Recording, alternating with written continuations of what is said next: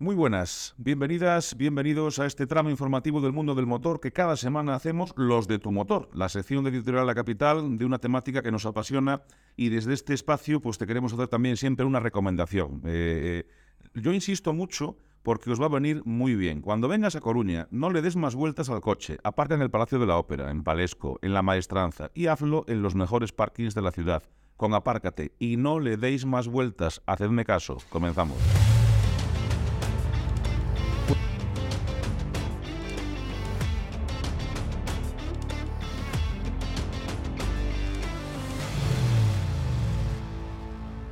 Pues lo dicho, vamos a empezar un espacio que, como siempre, nos trae el mundo de la competición a la mesa de redacción. Hay más temas también, hay buenas noticias de Iván Ares, la clavó nuestro compañero Juan Fernández. Tenemos por delante el Mariña Lucense este fin de semana, autocross en Arteixo. Hablaremos un poquito de la federación, que lo bueno viene dentro de unos días. En fin, que no nos vamos a aburrir absolutamente nada. Don Alberto Vázquez, muy buenas. Muy buenas. Don Juan Fernández, muy buenas. Muy buenas, Alberto. La, la clavaste. Con Iván Ares la clavaste. No hacía falta ser lince ni un H, es decir, con el buen ritmo de carrera que tiene Iván y que ya se estaba mereciendo un buen resultado. Y la verdad es que hizo una actuación espectacular en Canarias, incluso ah, pegándose de tú a tú con Bonato y compañía, es decir, eh, con los principales tenores del European Rally Champions. Eh, a ver, eh, no vamos a descubrir ahora que Iván es un tío que tiene unas manos impresionantes, que tiene, a lo mejor lo que le falta es más apoyo para poder disponer de, no de mejor mentura si cabe, pero sí de más medios que le puedan permitir estar más arriba. Que podría, ¿verdad? Sí, podría. Yo creo que Iván no iba a desentonar para nada en el europeo, que es costosísimo. Entonces, si ya es caro el Supercer, el europeo ya ni imaginable. Pero sí, sí. Y también, no solo la actuación de Iván, hay que destacar también la actuación de Javi Pardo, Sí. que también iba como un tiro. La pena son los dos pinchazos consecutivos en un mismo tramo. Que vale, en el coche es una rueda de repuesto, la cambias, cuando tienes un pinchazo te quedas compuesto y sin novia, que se suele decir, ¿no? Pero bueno, ahí está, con ritmo, entre los primeros, eh, dando una escañita, y hay que contar con él de cara un futurible supercampeón de España. Sí, porque aparte es una, o sea, ya ha demostrado que tiene una capacidad tremenda, o sea, igual que Iván, o sea, lo ha demostrado en muchos tramos, en muchos rallies. Se- a, a ver, al piloto ya se le ve desde que empieza, ¿no? Pero luego se le ve cuando se tiene que pe- pelear un poco con los brazos grandes, ¿no? O sea, si, en ese sentido, a los dos hay que darles la enhorabuena, por supuesto. Yo le doy la enhorabuena a Iván porque de- verdaderamente hizo un rally espectacular y en dos tramos de los que conozco, de Tejeda y de Valsequillo, bueno, hizo unos tiempazos, estuvo arriba de todo, una maravilla. Pues enhorabuena. Eh, seguimos siempre a nuestros pilotos, allá donde vayan, eso es evidente. Y hablamos también de, de- de lo que tenemos en casa, porque por ejemplo tenemos este fin de semana, hablaremos ahora del autocross, ¿no? Y también de Portugal, que se nos va Juan para allá. Juan que viaja muchísimo, como, como podéis escuchar todos los jueves. Últimamente siempre tiene alguna cosa por ahí. De Santa Cruz a a. Bueno, bueno, ahora te, ahora te- ahora te vas a Portugal. Es el Mariña Lucense. Eh, vamos a ver cómo están los pilotos gallegos.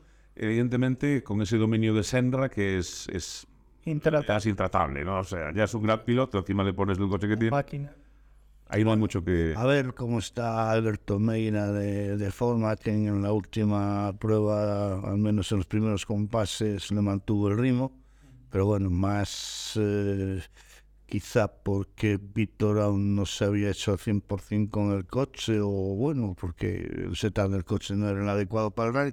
Pero bueno, como diría nuestro querido Arsenio, qué duda cabe Sí, señor, sí, señor. que, eh, que evidentemente en esos momentos el mejor binomio en el contexto general coche-piloto pues es el de Víctor y su Citroën. Y, y tú te vas a Portugal. Eh, señor, sí. Decía, decía antes Alberto de que Alberto estuvo muchos años yendo a Portugal, muchísimos, desde como corresponsal, eh, eh, echando una mano a la gente en Portugal, bueno, ha- haciendo muchísimas cosas, ¿no? Pero dice, me iba yo también, me iba yo también. Sí, las dos. a recordar buenos tiempos. Pues sí, pues sí. Ahora mismo son las rodillas, pero yo para mí el Rally de Portugal, espectáculo puro, pero espectáculo puro en todos los sentidos. El vivir un rally en Portugal como lo viven los portugueses y los gallegos Sí. viajan a Portugal, que son muchísimos, incluso asturianos, eso es una auténtica maravilla. Estar en Fafe, en el salto de Fafe, bueno, eso es como estar en un estadio repleto de gente y, y, y- y gente loca tocando los coches. Que sí. Es tremendo ver en Portugal. O sea, es, es como el ciclismo cuando tocas al ciclista, pero aquí toca que el coche, pero literalmente. Las medidas de seguridad implementadas por FIA últimamente hacen mucho más difícil el estar en las corridas. Sí, creo que sí, sí. Pero, ah, pero que sí que era esa cercanía, sobre todo ese ambiente que vives, que quizá no lo haya en ninguna otra prueba del Mundial de Rallys. Aparte que Es diferente. Yo, Portugal, no sé, para los gallegos al menos es como una provincia hermana. Yo no digo la quinta provincia porque ese es el Bierzo. Sí, sí. Los del Bierzo lo quieren y los del Leonor y los gallegos pues no sé. Pero entonces, Ah, los gallegos que venga quien quiera. ¿eh? O sea, sí, nosotros somos gente, Nosotros, somos gente si los del. Bierzo se quieren sumar, pues hacemos ya. O sea, no hay problema. Decía un amiguete mío que es de Palas de Rey, vecino de Luis Vilariño, por cierto, al cual hay que felicitarle también, que ha ganado el rally de, del Bierzo sí, sí, sí, con Félix Macías segundo. Pero bueno, que a Luis Vilariño, el piloto gallego, que nos estaba buscando así un éxito bueno, notorio en su dilatada carrera como piloto, pero este paisano mío decía que del Himalaya Paquito de Galicia, y si das la vuelta, pues vamos también para Galicia. Entonces, bienvenido sea quien sea, su abierta, en fin, hay gente que nos gusta más, gente que nos gusta menos, con todos los lados se cuecen habas, pero en fin, Galicia es Es el mundo, El mundo. es planetario. Pero tú me has decía un amigo, le decía, y si aquí lo que queremos es simplemente que vayáis conociendo a un amigo mío de Sevilla. Poco a poco llegará el gallego a Sevilla y lo tendréis como segunda lengua oficial y iréis hablando en gallego. Y decía, no, no, si mi primo es gallego, o sea, si siempre tienes un un conocido, un amigo, alguien, hay uno en la luna, o sea, que gallegos hay en todas partes. Me encantaría ver a un sevillano, uno de CAI, hablando en gallego, comiéndose la mitad de las palabras. ¿Cómo se diría?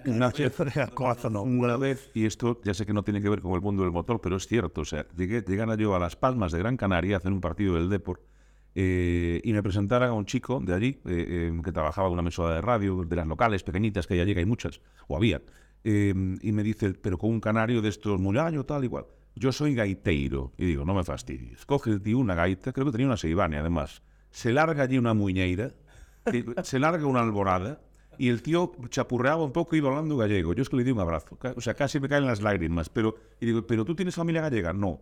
¿Pero tú tienes algún pariente? No. Yo pasé por un día por aquí, por una casa de Galicia, me enseñaron a tocar la gaita y aquí estoy. O sea, que yo creo que mañana se lo pones a Vieito eh, eh, eh, al lado y, y- y, hombre, Vieito es Vieito, ¿no? Pero, pero que, que no desmerece, o sea, que sale.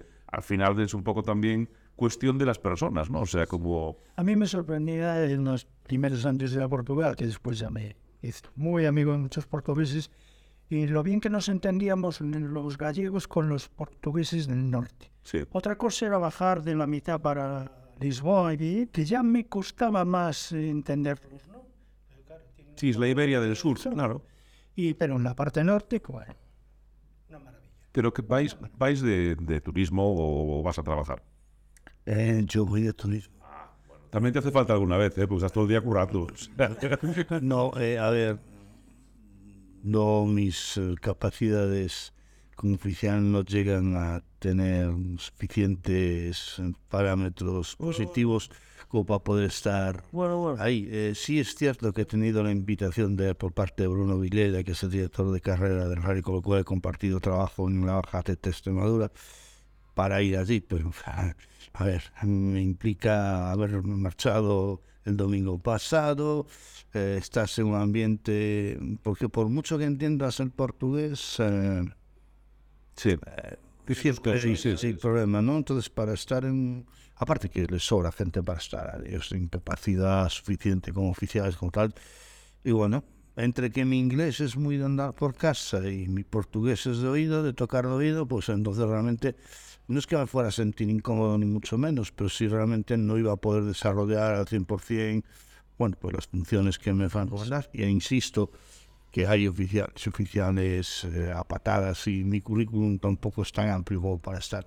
Qué modesto eres. No, es la verdad, es la verdad, que nada. Qué modesto, qué modesto. No, no. Mi currículum no está. O sea, perfectamente. vamos, Perfecta. de aquí a Lima. Por cierto, también este fin de semana otra prueba de autocross en, en Arteixo. Eh, hay un montón de pilotos. eh, la lista de inscripción que se, se va a cerrar ya. eh, todavía no los tenemos, pero bueno, se espera un buen número de, de pilotos. Querían superar un. en la nota de prensa que la publicamos el otro día, además hablan de superar porque querían que el piloto estuviese más en pista, darle una vuelta al asunto. Bueno, eh, siempre intentando también favorecer al, al piloto, ¿no? Que al final es el que va a dar el espectáculo. ¿Cómo lo veis? Pues no lo sé, yo tengo muchas interrogantes sobre el campeonato gallego de autocross. Eh, la verdad es que es una pena. siempre tengo en mente la referencia de años A cuando las listas de inscritos en, en Arteixo, en Carvalho, en autonómico rozaban los 140 coches y que, bueno, por una medida que se tomó por parte de la federación, la antigua, ¿eh? no vamos a darle siempre a la misma, pues, eh, bueno, de repente hubo un año de impasse con huelga total y absoluta y de ahí nos hemos quedado con eso, con 40, con 50, Sí, el otro día 50. había 40.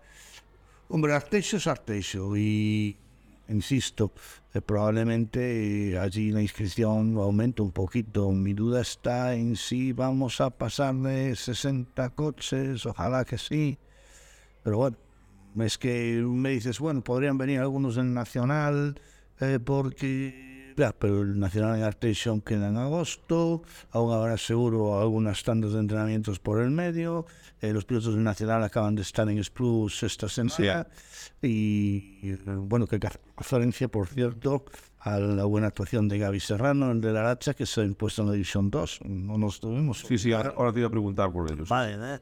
la gente, y bueno, ha habido también más pilotos gallegos, pero en fin, la actuación más destacada evidentemente es la de la de Gaby Serrano. Y también destacar la buena actuación de Miguel Galloso, que eh, bueno, tuvo un problemilla técnico con su vehículo, entonces lo subieron de categoría a la categoría superior al Carcross, y aún así, bueno, dio guerrita, dio guerra, dio guerra, estaba muy bien.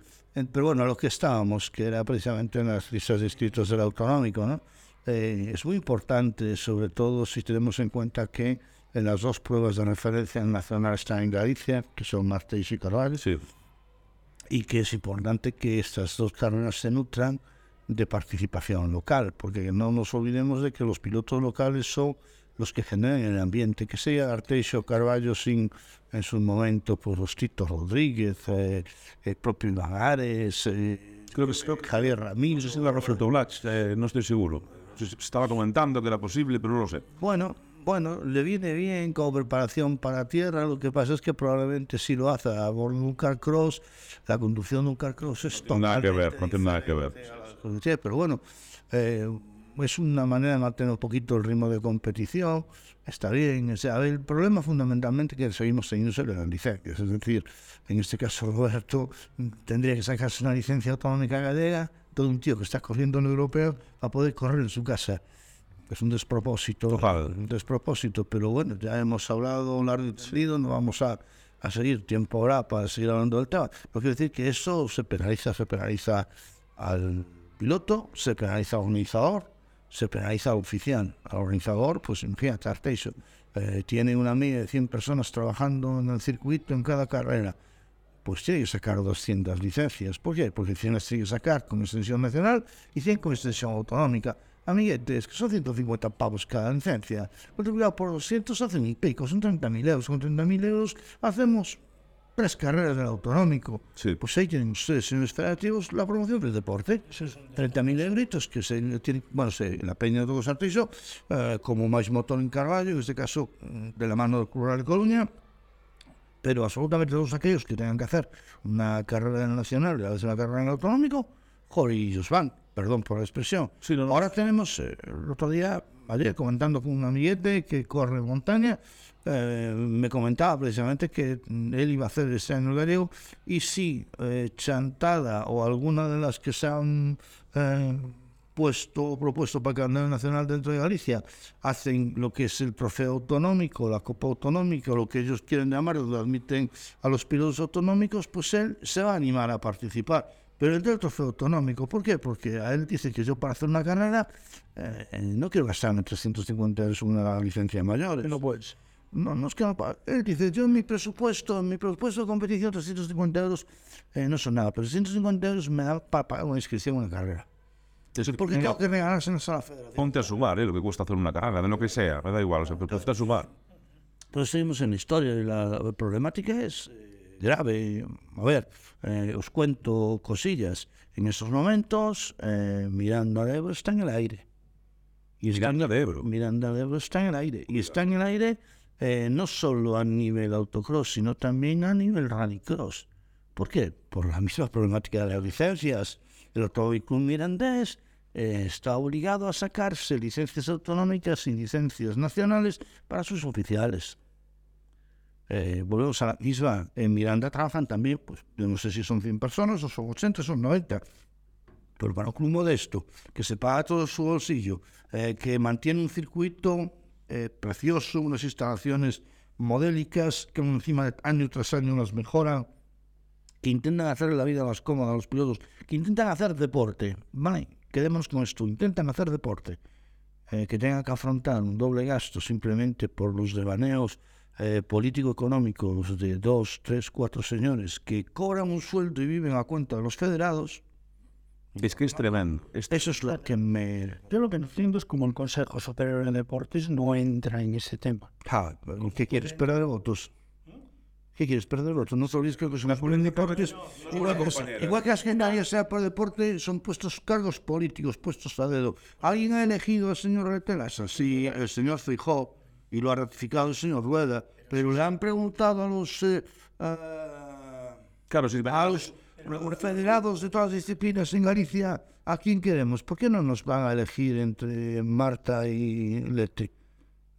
Por poner un ejemplo, es cierto que son, son cargos de, de- de designación y claro, evidentemente, si le preguntas a lo mejor a federados de todos los deportes, pero yo, además hay una cosa que, que hay que insistir, es decir, el deporte mueve también económicamente un sector que es importante, hay gente que vive de ello de verdad, no solamente el que ponen a dedo y, y- y sin mucha, sin- a veces sin experiencia, a veces sin responsabilidad, vive de eso y, y en la poltrona, sino que, por ejemplo, el mundo del motor es que genera, eh, hay un sector económico detrás que es talleres, me- pero es que ahora mismo también fisioterapeutas, eh, preparadores físicos, me- etcétera, médicos, etcétera, etcétera. Tú mira, tú mira, el, Es un tejido tremendo. El tema turístico. Un montón de gente viene con un tema de hoteles, de restaurantes. A veces jugamos con cosas que no nos damos cuenta de lo que mueve. solo hay que mirar el Interland de, de la colonia como ahora metropolitana. Eh, enumeramos empresas eh, dedicadas al deporte del motor eh, que tienen empleados a su cargo y que mantienen un tejido empresarial.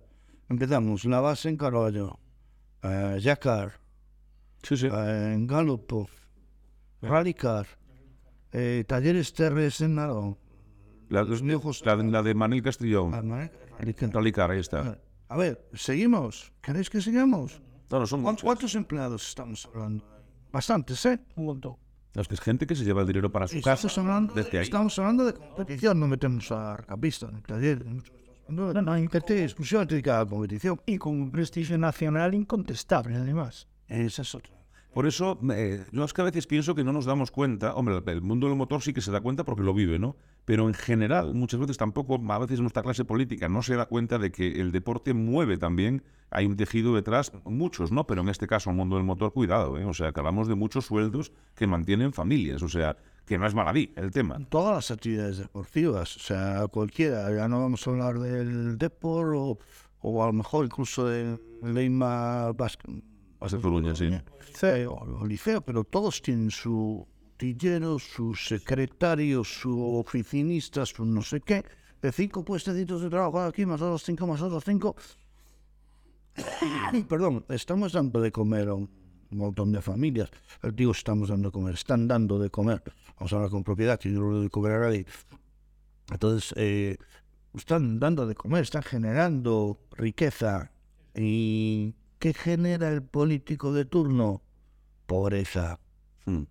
A ver, el político no genera riqueza. Los hay buenos, los hay malos y regulares. Para los El político reparte barajas en función de si me queda simpático, no me queda simpático, eres afín al color de la escarapela que lleva mi partido. sin eufemismo. No, no, yo lo digo claramente, a mí me duelen prendas en, en decirlo y ya. pues, es una opinión completamente no, respetable. como, como, como ciudadano, como ciudadano tengo derecho, eh, creo que lo conoce la Constitución, a opinar. Y a expresarte libremente. Dentro de una cierta educación. Por supuesto. Yo respeto muchísimo el trabajo que puedan o hacer, pero tengo derecho a criticarlo. Es que de hecho, eh, de hecho, en, en- en- a nivel periodístico, una cosa es, eh, está la ley de prensa, más, el animus criticandi y el animus injuriandi. Nosotros no injuriamos a nadie, ¿no? o sea, ni insultamos a nadie, crítica sí, porque es que es nuestra obligación un poco, pero ya no es nuestra obligación, es el derecho también del ciudadano de expresar lo que siente y lo que le parece, ¿no? Es como cuando mañana Alberto sale hablando, por ejemplo, de la glorieta que hay, por ejemplo, en Coruña, en, en- en la nueva que han puesto en, en Ramón y Casal con la, con la confluencia con la Casa del Mar, que eso es el lío del Montepío. Oye, pues Ya estamos de acuerdo o no estamos de acuerdo. Ya lo comenté en un artículo. Por eso, por, Antes de digo, por- empezar a hacer- por poner un ejemplo, o sea, por poner un 500.000 euros en hacer una glorieta que de verano no necesitábamos porque aquello funcionaba estupendamente bien, tal y como estaba con los remas. Y ahora nos vienen vendiendo que es que cada automovilista coruñés se va a ahorrar una serie de horas porque no va a parar tanto allí. Sí, porque no vamos ya por allí. Vamos, pero vamos a ver, 540.000 euros y nos venden esa moto. Pues todas las críticas son lógicas hacerlas. O sea, es, es, es- Con el hijo que gasta los 540.000 en la ampliación de Alfonso Molina, que nos hace falta como el llover. Eso sí, según he visto yo por ahí, quieren como, eh, convertirlo en un bulevar.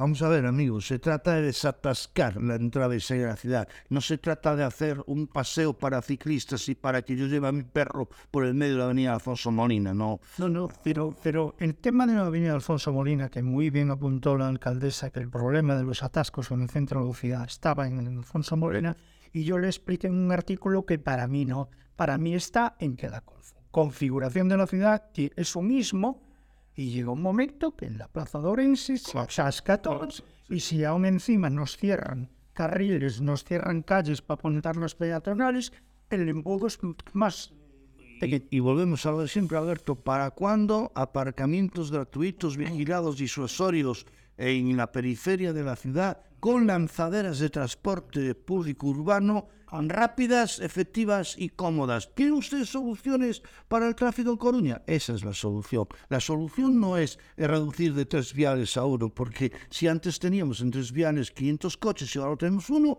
si la cola antes medía 300 metros, ahora va a venir 900. Mira, a fondo lo que acabas de decir, el primero que hicieron eh, supuestamente para que la gente cogiera el bus fue el de Lonzas. sí, Ostras, hacen el aparcamiento lado de marineros. y no hay parada de bus. Sí, O sea, hay cosas La gente va a dejar allí el coche para subirse a un bus y venir al centro de la ciudad. Si no es Sí, tiene que subir a la ronda Buteiro por los... un despropósito. No, bajarse a pajaritas o lo que sea para coger un autobús. No es viable, amigo. Es decir, eh, ponme una línea de bus con una frecuencia decente y que pare allí con su marquesina, porque en Colonia, Efectivamente. señores, el llueve. A veces, a ve- a veces llueve, sí. Pero bueno, mira, el último aparcamiento que se hizo, la alcaldesa se encolgó la medalla, pero lo pagó prácticamente el señor Ortega. ¿Cuál fue ese? Pues el que está al lado de Padre Rubinos. Ah, vale, vale, vale. Sí, sí, O sea, sí, que así se desatascaba cuando había fútbol, no sé qué. Se costó lo que costó y lo pagó Amancio. Pues eh, eh, hay, hay que hacer más. No se hace más. Hay que hacer más. Vamos a cambiar de, a cambiar de bueno, un tema así desplugues. Eh, eh, lo que estuve leyendo yo, aparte lo que comentabas antes, del éxito de los nuestros también. eh, eh, calor, buena organización, pero lo de calor, todas las crónicas reflejaban que aquello fue un infierno. O sea, que 38 grados, 37 grados, eso de, de buenos días, ¿no? Y picos tremendos, ¿no? Bueno, tuvimos suerte de que el domingo pues ya hubo algo de nubecillas y nos han pagado, pero sí, el calor fue... Eh, te puedo decir que eh, el viernes se sacaron en entrenamientos 24 tandas y regamos 28 veces. Dios. El sábado empezamos pues ya primero a la mañana, porque con, de acuerdo con la dirección de carrera intentamos mantener las condiciones de humedad del circuito para que el menos polvo posible. y de cara a la calificación tienes que intentar equilibrar entre manga y manga para no perjudicar a la negocio. Bueno, nos salió bordado por el, simplemente el dato de que los 25 primeros cálculos estaban todos en menos de un segundo y medio, da idea de la igualdad que había entre mangas, que no había este diferencia. ¿Qué sucede? Eh, en riegues. Y para no perjudicar, pues esperas dos minutillos a que se asiente el agua, porque además el tipo de terreno que es no absorbe, queda el agua. Sí, no, es, ya no es tan permeable como los queda ahí. Pero ¿qué pasa? Entre el viento y el calor, en cuanto iban tres vueltas, allí no quedaba. Estuve ahí, el polvo que se levantaba era horrible, claro, condiciones para correr cojonudas en calificación, porque van los coches separados, va cada uno hace su tiempo, y evidentemente, pues decir, pero bueno, condiciones duras es que eh, para que vean, para que veáis cómo afecta también todo el tema del cambio climático al juego de los. Que viene ¿eh? A ver, sí. el pasado nos comimos 36, 37 grados y este año vamos a junio y bueno. Y os coméis 40. Dios nos coja con pesados. Eh, para finalizar, hay un tema que no comentamos la semana pasada, porque justo después de, grabar nuestro podcast salía la nota de prensa del de, ex vicepresidente de la Federación Gallega de Automovilismo, que acusa a la directiva de actuar de forma arbitraria y unilateral. En, resumen, dice que su cese lo considera, pues eso, arbitrario y unilateral. Dice que el presidente se negó, que impidió el acceso al correo de la Secretaría o de las cuentas bancarias, que lo había comentado Juan también, y tacha de falsas las acusaciones sobre el grave perjuicio económico causado por la pérdida de un patrocinador, que eh, dice que aquí él no, no tiene culpa, ¿no? Eh, lo, lo, habías comentado tú, esperábamos un poco esta, esta respuesta, ¿no? Sí, a ver, yo creo que ahora simplemente que cada uno despeja balones fuera como puede, ¿no? O no sé qué parte de responsabilidad no quiero, no quiero examinarla de momento. Nosotros hemos quedado de que aquí decidimos a dar un margen, y ese margen lo vamos a cumplir a tabla, lo cual no impide comentar lo que se está sucediendo. Evidentemente, cuando habla de la pérdida de un patrocinador, está refiriendo directamente al grupo Regueira. Vamos, yo voy a ser clarito, o sea, a mí no me duelen prendas. Eh, ¿Qué pasa? Lo que no puede ser es que se organice una entrega de premios. Y lo voy a decir claramente. Y a quien no le guste, ajo y agua. No se puede organizar una entrega de premios y un patrocinador que te ha soltado una pasta cansa a lo largo del 2022, lo arrincones. Por mucho que haya entrado otro patrocinador nuevo, de la misma rama, de competencia directa, y sí, es de justicia también, ¿no? Con todo lo que te a uno le das, a uno le das eh, la parte magra de la carne del chubasco y a otro le dan las patatas y recocidas y solo puedes... ¿Cuál es el otro que entró? Recalvi. Recalvi. Que ya estaba, pero bueno, en este caso en recalvi tenía sus más y sus menos con, con Iván. En este caso ha entrado pues eh, bien fuerte dentro del campeonato gallego y a Neira lo han dejado fundamentalmente un poquito al lado del sentido ese, es decir, que no es de recibo que tú llegues a una entrega de premios. Sí, tu imagen tiene que estar muy presente, muy patente, la gente saber que has apoyado durante toda la temporada a la federación, que te has dejado un dinero, pues muy mal. O sea, yo ni quito ni pongo rey, Pues le mandamos un abrazo fuerte al Grupo Reira, hombre. Desde sí, es que además es... parte es una empresa fundamental que mueve muchísimo, da un montón de trabajo y queremos mucho al Grupo Reira. Y además que bienvenidos sean, yo bienvenidos a Calri, bienvenidos sea que está haciendo un esfuerzo pronunciadamente hablando bueno, Raguera siempre lo ha hecho, siempre ha estado ahí desde tiempos medianos, ¿vale? Eh, con, dentro de sus posibilidades y su capacidad, como cualquier patrocinador que entre para cualquier piloto, para cualquier eh, campeonato, para cualquier rally, incluso para patrocinar una retransmisión de un rally. La cafetería, el bar, el taller de la esquina que te pone 300 euros para transmitir un rally por cuñas, bienvenidos. O sea, bienvenidos. Me lo dices bienvenidos. Y muchas, muchas gracias. Por supuesto. A todos. Entonces, lo que no se puede es eso. Ahora, que la acusen directamente eh, al señor ex vicepresidente, que la culpa sea de él. Eh, coño, yo quedo sorprendidísimo. A mí me gustaría saber quién fue el responsable del montaje de la entrega de premios. Eh, habrá un director de marketing en esta federación, supongo, alguien que del acuerdo del señor Florentino que lo habrá nombrado ahí, que no sé si cobra o no cobra, pero que tendrá que dirigir las operaciones. Y lo que hay que actuar es eh, con cabeza y lo que hay que actuar es con visión de futuro. Es decir, tú no puedes denostar a nadie aunque te esté dando 50 euros, ¿de acuerdo? Que está tan mejor que a mí, porque te da mil y otro te da 50, pero ese 50, el día de mañana te puede dar mil también. Cerrar una puerta en esta. Sí, no, algo. sin duda alguna. Bueno, pues ya le hemos hecho publicidad al Grupo Regueira, ¿eh? o sea que fíjate, eso también es... y a mí también. Yo, al margen de todo, y espero la contestación del presidente. ¿no? A ver, eh, lo que sí, esos 100 días eh, eh, que hemos dicho se, se cumplen ya la semana que viene, 18 de mayo. O sea que el próximo podcast vamos a hablar de la federación. Posiblemente eh, nos extendamos en tiempo, pero bueno, tampoco pasa nada porque a fin de cuentas el tiempo es para la gente que lo oye, ¿no? Pero hasta la semana que viene, pues hemos ido comentando la actualidad. Esto es una nota de actualidad y bueno, aunque es de la semana pasada, insisto, porque habíamos acabado la grabación del podcast y salía la nota de, de, de Iriz, de García Iriz. Pero la semana que viene sí, se cumplen 100 días, hablaremos y, y, y hablaremos como hacemos en plaque, con plena libertad y con eh, muy educadamente, pero ya lo digo, injuria no crítica toda, pues eh, Y habrá que poner los puntos sobre las is desde nuestro punto de vista, que a lo mejor no es el correcto, a lo mejor no es el acertado, igual estamos equivocados nosotros, pero mucho me temo que no es así, porque tú pulses la tecla donde pulses, están los más diplomáticos que dicen, bueno, sí, tal, gallego, no sabemos si subimos o bajamos, estamos en el medio, y el problema que se enfrentan la mayoría, que es el mismo problema al que se enfrentaba con Iván Corral. Cuando hay un poder establecido, te tienes que cuidar muy mucho eh, donde sacas a paseo la lengua, porque igual te la corna. Claro, pues ese es el problema. Entonces, eh, eh, bueno, mm, espero que no llegue a esos extremos esta nueva federación, pero todas, hasta ahora, todas las que he tenido ocasión de, de tratar, tanto a nivel autonómico como a nivel nacional, actúan de la misma manera. El señor plenipotenciario que se cree Dios por estar ahí sentado ahí arriba, eh, todavía se ha olvidado de que quien lo ha puesto ahí han sido los federados, como encima son los que le pagan su sueldo. E insisto mucho en los que le pagan su sueldo, porque el señor Reitiño lo primero que ha hecho en la primera reunión extraordinaria fue aprobar su sueldo. Menos que el diván, sí, pero un sueldo, ¿eh? Cuidado, cuidado con el sueldo del señor Reitiño, que no lo tengo yo. Y ese sueldo implica que hay que rendir cuentas. Así que la semana que viene hablaremos de, de todo ello. Don Alberto Vázquez, muchísimas gracias. A ti. Don Juan Fernández, muchísimas gracias. Pásalo muy bien en Portugal, tú y todos los tuyos. Y por supuesto, a todos, todas vosotras, todos vosotros, disfrutad mucho de estos días. El- la próxima semana tenemos mucho que hablar, creo que tenemos mucho que decir y esperamos siempre que sea acompañados por la buena audiencia de tu motor. Hasta entonces, gracias.